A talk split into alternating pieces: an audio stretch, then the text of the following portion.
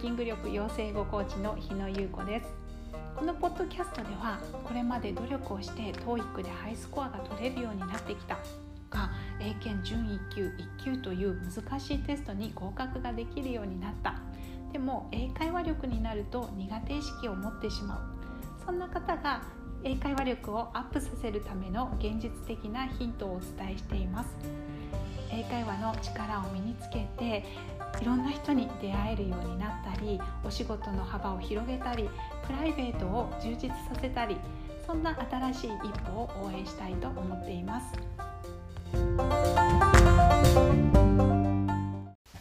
改めましてこんにちは。スピーキング力養成語コーチの日野優子です。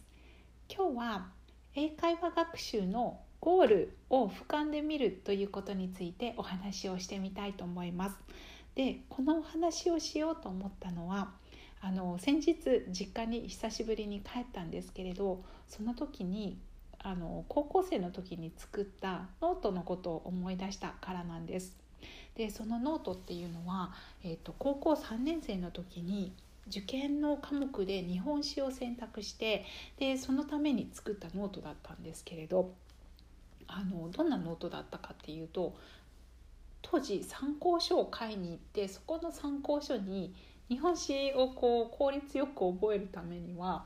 あの自分でノートを整理するといいっていうようなことが書いてあってで、まあ、その教えに従って作ったノートだったんですけれど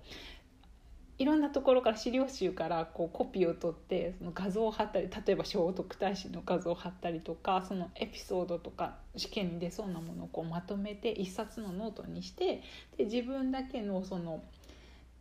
参考書っていうのかなっていうのを作るっていうものだったんですね。であの言ってらっしゃること自体はすごくよくてで自分もすごいと思って頑張って作ったんですけれど結果から言うと作るのにこう真剣になりすぎて覚える時間が足りなかったっていう結論に行ってしまったんですね。であのもう本当に作るのが楽しくて例えばここのこの部分にこの画像を撮る撮ってこようとかここはこの色で塗った方が綺麗だよねみたいな感じの方向に行ってしまってでもともとはそのノートを作るっていう意図はあの、ね、日本史のテストでいい点を取るっていうことだったんですけれどその受験の時にねいい点を取りたいっていうことで始めたんですけれどだんだんやってる間にその意図がずれてきてなんかノートをいかにきれいに仕上げるかみたいな感じのことに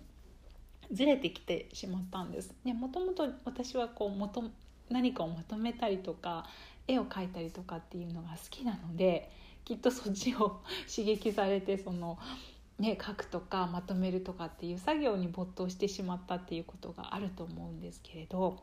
はい、でもうちょっとねあと12ヶ月時間があったらそのノートを活用して覚えるところまで行ってあの行ってたのかなとも思うんですけれどそんなことを思い出しました。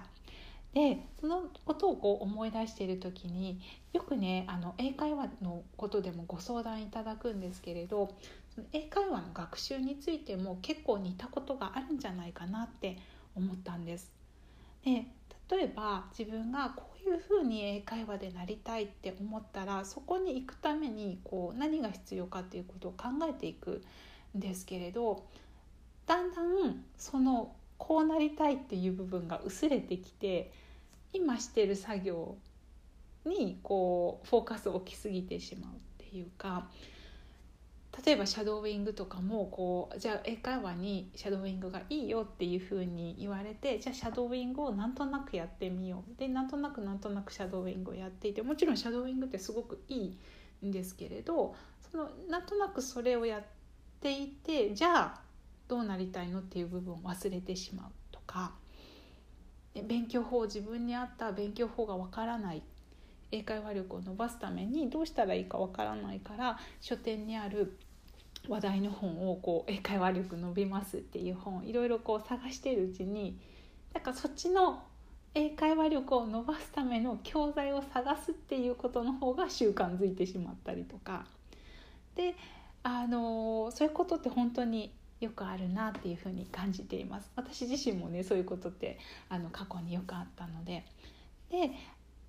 もうそのままにしておくといつまでも自分がこうたどり着きたい英会話のゴールっていうところには向かっていくことができない。ちょっとずつね進んでいったとしてもなかなか難しかったりするのでやっぱりこう立ち止まってあ自分はどんなことが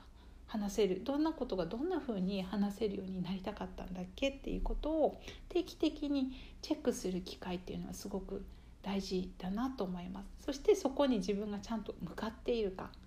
ね、あの確認をするっていうか、はい、そういうことをしていくとあの自分の進むところと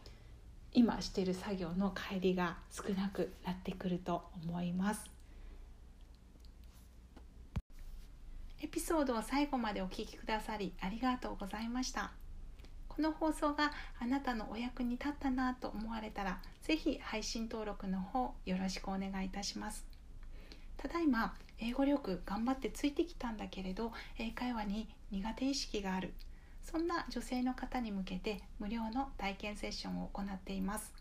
体験セッションでは英会話を学習する時のゴールの整理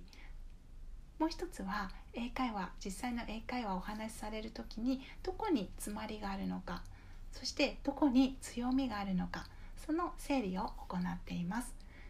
ご興味のある方はショーノートにリンクを貼っておりますのでそこからお申し込みください。もしくはあのショーノートにまたサイトのリンクを貼っておりますのでそこから直接メッセージもいただけます。それでは本日もありがとうございました。